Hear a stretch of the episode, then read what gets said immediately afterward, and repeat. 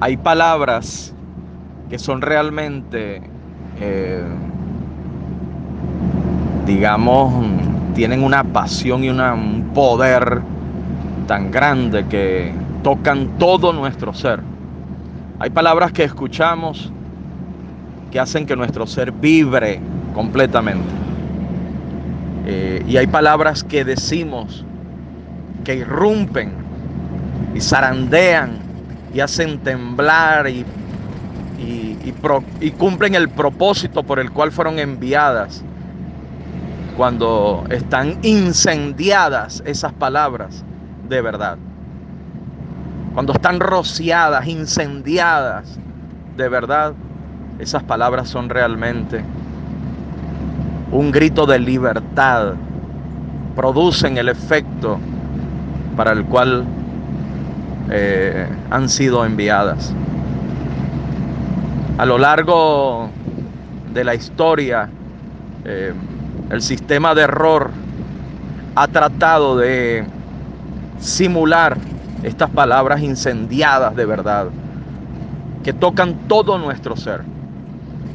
Pero no pueden. Pero de alguna manera, a través de la emocionalidad del ser humano, buscan hacerse presente. Y vemos como palabras eh, llenas de mucha emoción también producen, digamos, un efecto similar en la emocionalidad de quien la escucha. Y palabras que emocionalmente eh, nos, nos inquietan, nos, nos apasionan, también producen en quien las dice ese efecto. Pero no es lo mismo no es igual. Hay palabras que llegan a tiempo, que son necesarias, que cuando llegan producen libertad, que cuando llegan sanan, que tienen raíces profundas en la intimidad y en el secreto y en el tiempo que quien las dice está, invierte con su Padre. Hay palabras que tocan profundamente, que hacen que arda el corazón como los discípulos de Maús. Hay palabras que realmente son incendiarias de libertad y producen un efecto restaurador que sana, que liberta.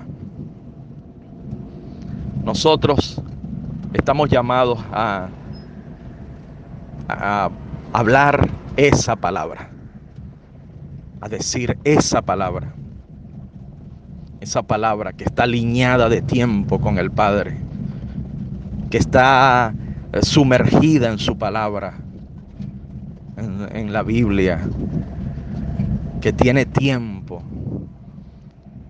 eh, arrodillados, tiempos de rodilla con nuestro Señor y Salvador. Esas palabras son necesarias para esta temporada. Estamos llamados, amados hermanos, hermanas, a, a proclamar, a anunciar la palabra que incendiada de verdad produzca libertad. La verdad nos hará libres.